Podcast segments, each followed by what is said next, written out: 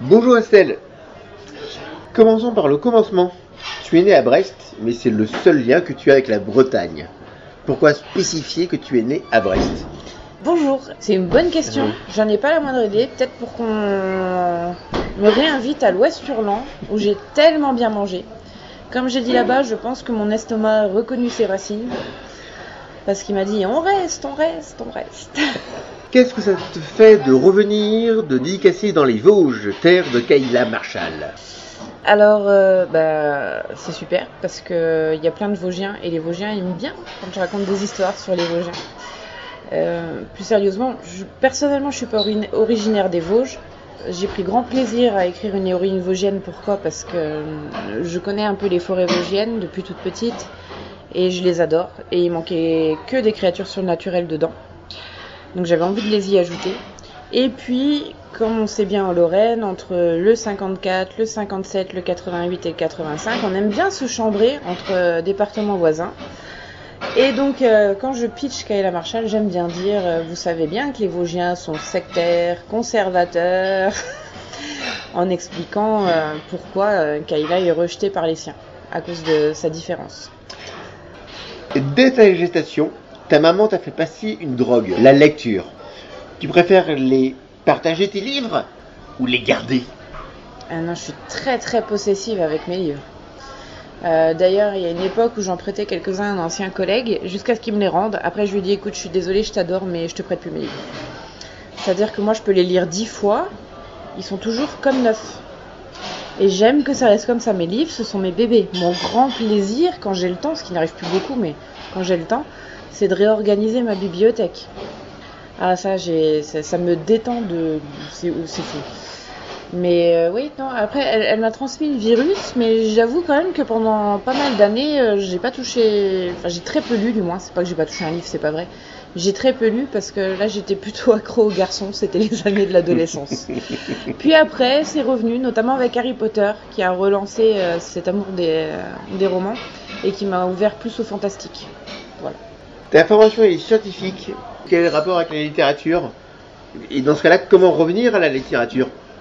Alors effectivement, j'ai une formation scientifique. J'avais besoin de savoir que j'avais une stabilité dans la vie. Donc moi, les études, trouver un métier et tout ça, c'était euh, extrêmement important pour moi d'avoir un métier stable, aussi dans une entreprise stable.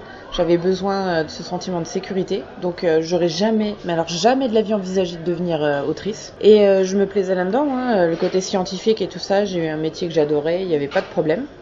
L'écriture est, est venue toute seule. C'était pas prévu. Et puis ma vie a évolué, il y a eu les enfants, mon mari euh, qui a eu euh, une proposition euh, d'emploi un peu plus loin, très intéressante. Une chose entraînant une autre, on a pris la décision de, partir et moi de me consacrer à l'écriture et à mes enfants dans un premier temps, tant qu'ils ont besoin de moi. Au final, je le, je le regrette pas, même si parfois je suis un peu nostalgique de mon ancien métier, mais je trouve encore aujourd'hui mon bonheur même dans l'écriture puisque euh, en fait l'écriture c'est qu'un jeu de logique géant et moi c'est ce dont j'ai besoin. Je suis quelqu'un de très logique. C'est ce que j'aimais aussi dans les sciences. En fait, euh, une intrigue euh, c'est rien de plus que ça. C'est une grosse logique. De lectrice à autrice, qu'est-ce qui t'a fait passer le pas? Une autre autrice. Euh, J'avais pas prévu, je suis un peu trop feignante à la base pour écrire des romans. C'est beaucoup de boulot un roman, on n'imagine même pas. Le travail, le retravail, et le re-retravail, et les innombrables relectures, et c'est beaucoup de travail. Clairement, je me serais pas lancée comme ça, euh, sans savoir, euh, tu seras édité, tu seras pas édité. euh, non, je préférais lire, en fait. Je trouvais que c'était une meilleure utilisation de mon temps. Même si écrire un roman c'était un, rêve, mais le genre de rêve pour lequel on fait jamais rien, en fait. Euh, par contre, il y a une fois où je m'ennuyais, où j'avais griffonné trois pages sur une héroïne nommée Kayla, métamorphe. Une autrice euh, connue et reconnue, elle, euh, a lu ça. Et m'a dit, mais si, t'as la plume, t'as l'histoire. elle m'a dit, je te garantis que pour toi, le plus dur sera d'arriver au bout de ton roman, mais qu'une fois que ce sera fait, tu seras édité. Alors, je suis désolée, mais quand quelqu'un vous dit ça et que c'était un de vos rêves, bah, le seul moyen de ne pas le regretter toute sa vie, en fait, c'est de se lancer. Donc je l'ai fait. Plus pour lui prouver qu'elle avait tort, que c'est pas sur trois pages de brouillon qu'elle pouvait juger ça qu'autre chose. Non seulement j'ai tout de suite été édité, mais en plus euh, le roman a gagné un prix. Donc bon, bah finalement j'ai rien dit et elle avait peut-être raison. Elle est douée. quel serait le conseil que tu donnerais aux futures autoristes Si à la base c'est pas des littéraires comme moi, qu'ils ont envie de se lancer là-dedans mais qui se sentent pas légitimes à la base, euh, moi je suis, je suis une bille en littérature, je suis une bille en grammaire. Euh, je fais pas trop de fautes quand même, à éviter de faire trop de fautes.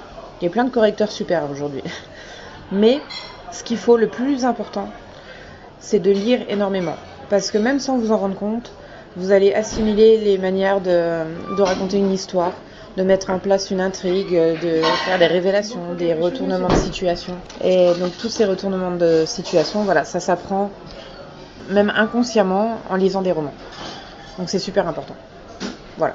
Potager, tablette de chocolat, restaurant, euh, c'est ce qu'on voit sur ton Facebook. Euh, quel est ton rapport avec la nourriture? Oh bah une ligne comme la mienne, ça s'entretient. hein. Pour reprendre les citations dans Camelot, le gras c'est la vie. Fromage, charcuterie, pain, vin. Bon, alors c'est peut-être pas le meilleur pour ma santé, euh, mais je t'avoue, je bosse assez comme ça et je donne assez comme ça pour mes enfants, pour tout. J'ai envie de me faire plaisir, je le fais. Les morphes, les cryptides, les éditions du chat noir, la collection ailleurs, la tribu d'animaux domestiques. Pourquoi toujours des animaux? C'est le rapport de l'être humain à la nature aussi. L'animal, c'est ce qui nous rapproche de la nature, parce que l'être humain, quel qu'il soit, qu'il soit sensibilisé au climat ou à toutes ces choses-là ou non, euh, en général, on lui représente un chiot ou un chaton, ils ont à peu près tous la même réaction, enfin ceux qui sont sains d'esprit, ils vont fondre devant. Donc l'attachement à l'animal est super important, je trouve, pour ramener l'être humain euh, face à la nature.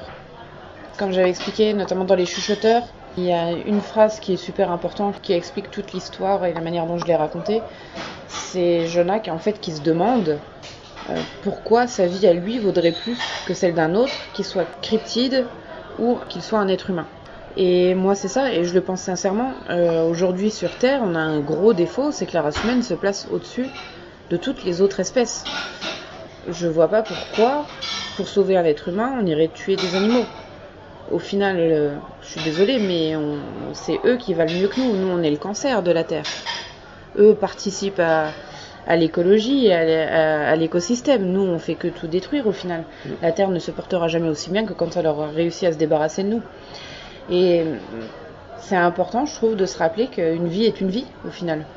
Alors, euh, je dis pas, hein, si on menace mes enfants, euh, moi j'irai tuer qui vous voulez, hein, animaux, êtres humains, il n'y a pas de problème. Mais juste pour le plaisir euh, de porter une peau de vison ou des trucs comme ça, non, je suis désolée, faut, faut arrêter, faut apprendre à respecter la vie, quelle qu'elle soit.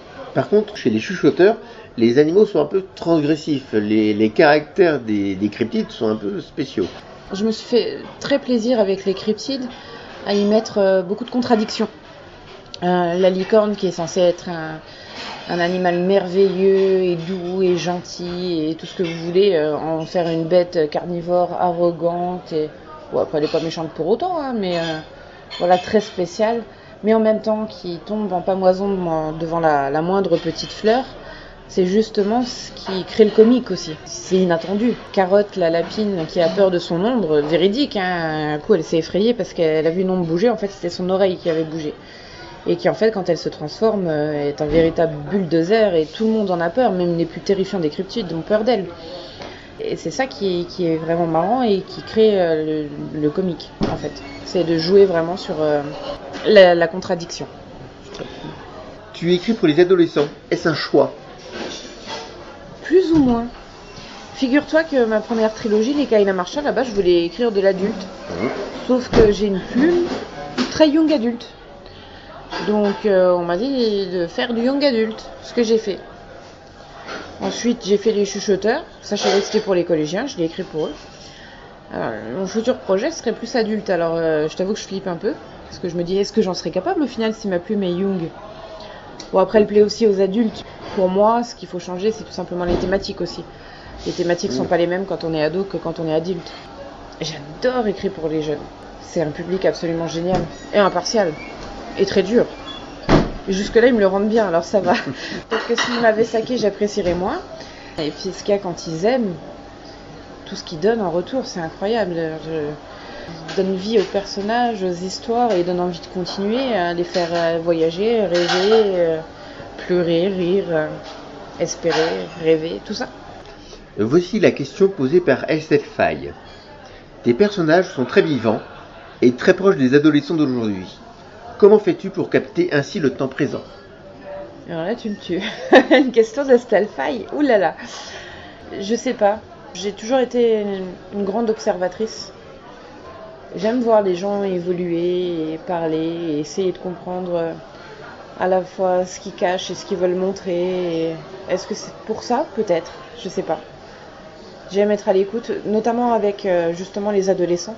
Parce que je me souviens que moi, adolescente, euh, il y a des adultes qui m'ont prise de haut, justement parce que j'étais une adolescente et donc euh, en tant que telle, je devais rien avoir d'intéressant à dire. C'est quelque chose qui m'a beaucoup marqué. Alors que, de par ma propre histoire, j'estimais que j'avais quelque chose à dire. Et donc je fais toujours très attention, que ce soit des ados ou plus jeunes d'ailleurs, hein, mes enfants euh, n'en sont pas encore là. Et pourtant, j'essaie de bien leur faire comprendre que je suis très à l'écoute et que je prends au sérieux ce qu'ils ont à me dire et leurs sentiments. Je trouve ça super important, déjà pour leur propre développement, pour leur équilibre, et c'est et c'est aussi valorisant pour moi de voir le jeune que j'ai en face euh, comprendre que je, je l'écoute pour de vrai et que sa parole a de l'importance. De pouvoir faire ça pour eux, je trouve ça génial. Et alors, est-ce que c'est pour ça, du coup? Là, je t'avoue comme ça, je vois pas autre chose en fait. Quel est ton rapport justement avec Faye Est-ce que c'est une marraine, une, une marraine fée, une amie? Euh, marraine, non. Marraine, je verrais plus Cassandra O'Donnell parce que c'est elle qui a lu mes premiers écrits et qui m'a corrigé, qui m'a conseillé, qui allait voir comme éditeur, euh, qui m'a parlé un peu du milieu, qui m'a dit attention les pièges, ce genre de choses. Donc elle, je la vois plus comme une marraine, effectivement. Estelle Faye, je l'ai connue bah, à force des salons. Et puis Estelle, de, toute façon, euh, elle parle avec tout le monde, elle est toujours de bonne humeur, ce qui est aussi mon cas. Je ne crois pas avoir déjà été de bonne humeur. Du coup, forcément, c'est tout de suite bien entendu. Et euh, elle, est, elle est très joviale, elle est très accessible. Euh, donc, personnellement, j'adore échanger avec elle. Et puis, elle a une vie passionnante. Elle fait énormément de choses différentes. Elle a une expérience de dingue. Donc, non, c'est pas une marraine. Une, euh, une amie, euh, alors oui, mais dans le sens euh, au festival, je veux dire, on, on s'est jamais euh, vu en dehors, même si on en a parlé récemment et on aimerait un jour, quand mes enfants seront grands et que je pourrai partir comme je veux, on aimerait, mais pour moi, Estelle Faye, c'est surtout une référence. Parce que elle est installée dans le milieu. C'est une touche à tout. Elle sait faire énormément de choses. Les gens ont beaucoup de respect pour elle. Elle a beaucoup de respect pour les gens aussi, tout simplement. Moi, je, je l'admire beaucoup. Euh, J'aimerais en, en venir à son niveau un jour, ouais. C'est clair. La partie de l'écriture que tu préfères, c'est la création de l'histoire, les personnages.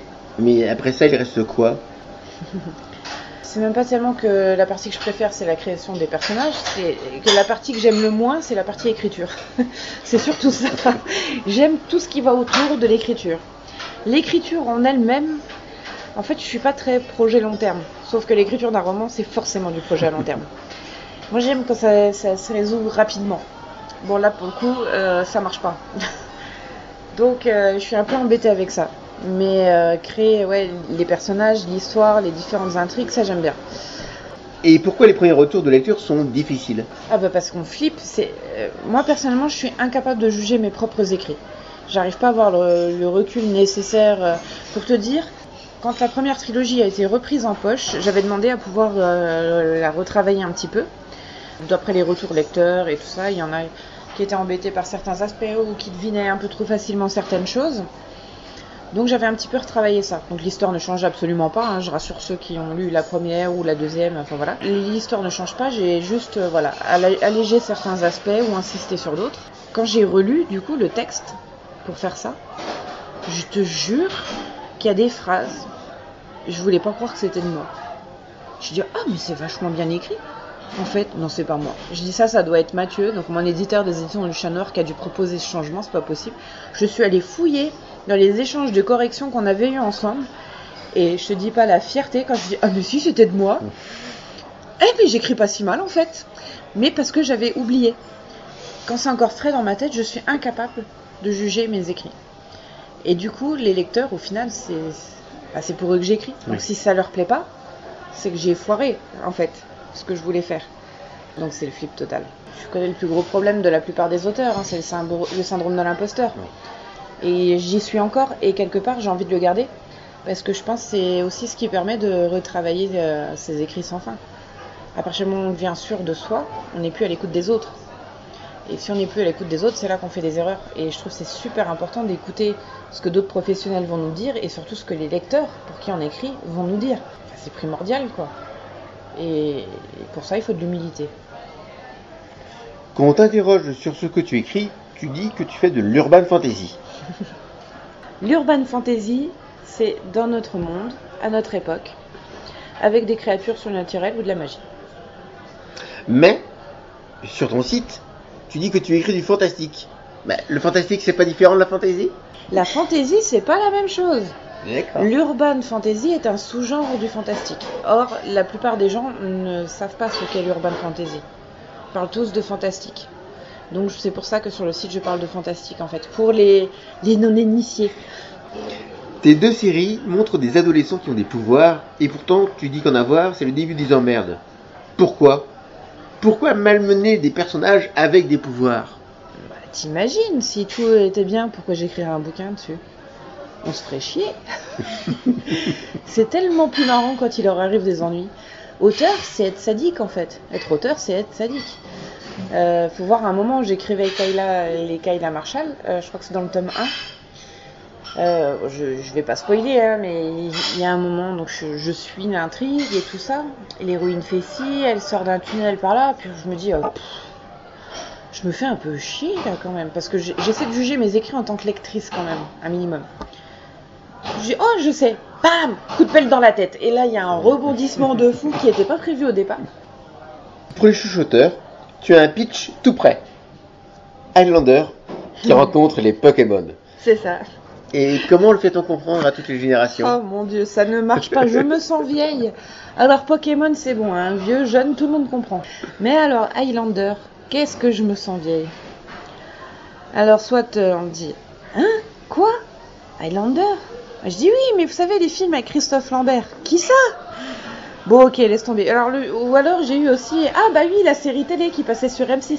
Oui, non, mais avant la série télé, il y avait des films. Ah bon? Bon, d'accord. Bon, bah, j'ai. Ok, bon, j'ai arrêté de citer Highlander.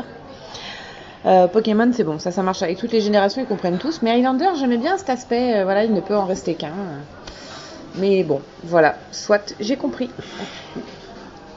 Alors, comment fais-tu comprendre ta série? J'ai arrêté. Euh, non, euh, je, parle juste voilà, du, fait de suivre des, jumeaux miroirs euh, qui découvrent qu'ils ont des pouvoirs, mais que ces pouvoirs apportent aussi des ennuis. qui découvrent aussi les cryptides, ce qui va apporter vraiment le côté fun à l'histoire, mais pas que. Et que voilà, avec ces pouvoirs viennent les problèmes, puisque pour gagner en pouvoir, gagner en puissance, il faut tuer un être qui en possède, qu'il soit cryptide ou un être humain. Et ça, c'est l'aspect Highlander, mais dont les gens n'ont pas les, références. Donc, il faut que, faut que je développe, en fait. Et euh, voilà, je, leur explique ça et qu'on va suivre euh, chaque jumeau parce que chacun fait un choix différent. Ni bon ni mauvais, hein. dans la vraie vie, euh, voilà, on peut faire tout à fait les deux choix. Les deux sont compréhensibles. Mais voilà, j'avais envie de voir comment ils allaient évoluer, chacun sur la route qu'ils ont choisie. Chaque dédicace que tu fais, est accompagné d'un tampon représentant une créature mythique. Pourquoi les tampons Et pourquoi ce choix? Les premières dédicaces que j'ai vues, euh, j'avais vu donc des auteurs euh, faire des petits dessins ou avoir justement euh, des tampons. Et moi, en tant que lectrice, j'avais adoré ça, ce petit plus. Je trouvais ça génial d'avoir ce petit plus sur la dédicace qui faisait qu'elle était spéciale. Quand je me suis préparée pour dédicacer, j'ai fait faire un tampon parce que justement euh, je, trouvais ça plaisant. Et je me dis si moi en tant que lectrice j'aimais ça je me dis que bah, mes lecteurs à moi ils vont peut-être apprécier aussi. Donc euh, c'est une façon de c'est un genre de petit goodies quoi. Le petit truc qui si ça peut faire, plaisir et ben tant mieux. Et crois-le ou non j'ai vendu des bouquins grâce au tampon. Euh, genre bah, pour les Kayla Marshall dès qu'ils venaient acheter que le tome 1 je dis mais tu sais que j'ai un tampon par tome et chaque tampon est différent. Non mon devoir mais ils sont trop beaux. Oh allez viens je vais te prendre la trilogie. Comme ça au moins j'aurai les trois tampons voilà. Depuis le 21 janvier dernier, tu animes ton webtoon Maman le jour, autrice la nuit. Pourquoi ce titre? Bah parce que ça résume bien ma vie. c'est tellement ça. Je suis censée être autrice à plein temps, mais en fait à plein temps libre. Euh, mais mon temps libre, il se résume à quand mes enfants dorment et que moi je ne dors pas. Donc euh, ce qui me laisse euh, la nuit. Donc euh, voilà, la journée, je suis vraiment maman et, et je peux écrire, euh, travailler sur mes romans que la nuit. Mais du coup, euh, ça peut créer des, des situations assez comiques et donc je suis partie sur ce titre qui que j'ai trouvé très accrocheur et très vrai.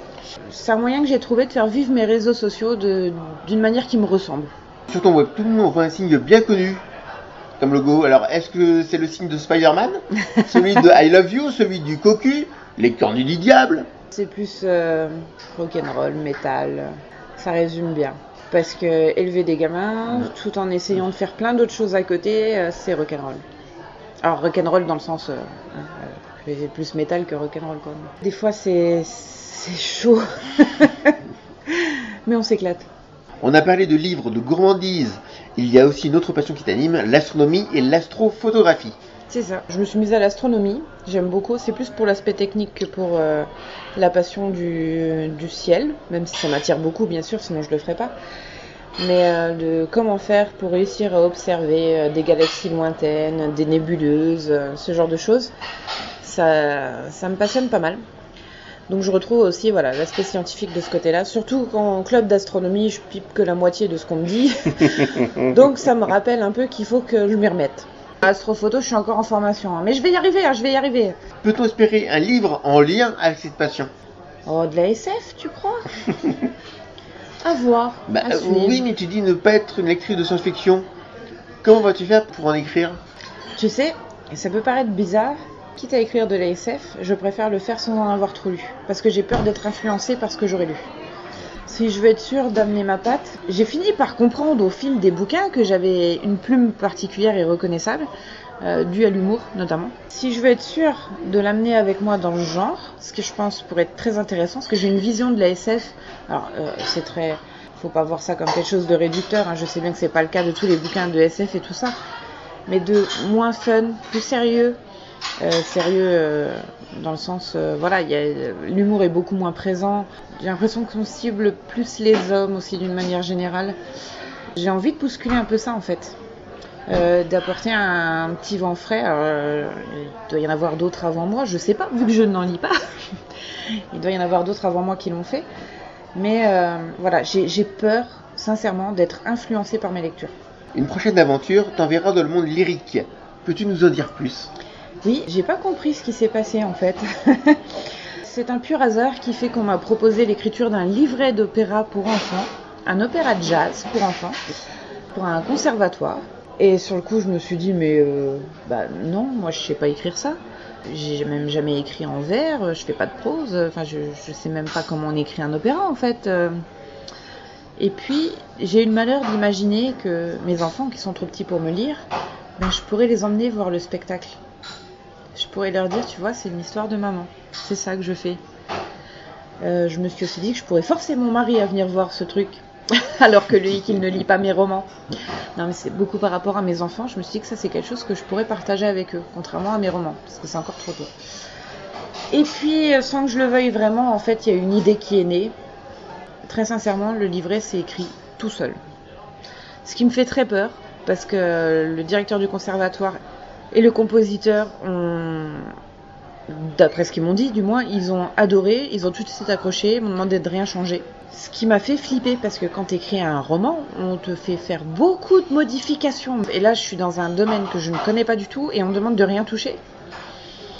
Alors à chaque fois que je l'ai donné à d'autres personnes pour avoir un avis, euh, ce qui est arrivé avec au moins 3 ou 4 personnes, je te jure, personne ne m'a fait de retour encore. Mais personne n'a eu le temps de le lire. C'est pas qu'ils l'ont lu et qu'ils n'ont pas voulu me le dire, c'est que personne n'a eu le temps de le lire. Donc je me dis soit c'est un truc maudit et je vais me faire lyncher à la fin, soit euh, j'ai eu un coup de génie sur ce coup-là quoi. Tu écris sur euh, Scrivener. Alors, euh, promo ou euh, au bûcher? J'avais regardé une ou deux formations là-dessus et j'ai trouvé ça vachement bien parce que euh, vu que je suis jardinière en écriture, donc j'ai pas de plan détaillé quand je commence à écrire, euh, je fais pas mal de modifs dans mon texte, euh, je- notamment dans les chuchoteurs où j'ai euh, plusieurs points de vue. Euh, je vais déplacer les chapitres les uns par rapport aux autres. Si tu veux ça dans Word, c'est juste l'enfer. Mais l'enfer. Dans Scrivener, c'est le paradis. C'est fait en un quart de seconde. Et, et ce qui m'a aussi beaucoup séduit, je dois, je dois l'admettre, c'est qu'il fait des sauvegardes automatiques tout le temps. tu ne peux rien perdre. Donc ça, ça c'est un gros, gros, gros avantage. Et ouais, non, ce truc de pouvoir remodifier euh, les textes avec facilité, ça m'a beaucoup plu aussi. Et ensuite, tu peux l'extraire euh, tout de suite en PDF, en EPUB, en Word, en, ce que tu veux. Tu as pas, mal de possibilités. Et puis, tu as ce fameux tableau de liège. Donc moi, je, je le faisais dans la vraie vie avec des vrais papiers, des vrais tableaux magnétiques. Euh, ce tableau de liège où tu peux mettre tes petites étiquettes. Euh, alors moi je mets mes différentes idées qu'au final je vais redécouper en chapitres et que je vais bouger les unes par rapport aux autres. Donc quand je suis en pleine élaboration des, des grandes lignes de l'histoire, Scrivener pour moi c'est quand même vachement pratique. Donc euh, ouais, non, je le regrette pas celui-là. Tu es sur les réseaux, tu as ton propre site. On le sait, cette débauche numérique n'épargne pas la planète. Comment faire pour marier ces deux antagonismes? Bah, J'écris des romans qui donnent envie aux gens de protéger la planète. Merci Estelle.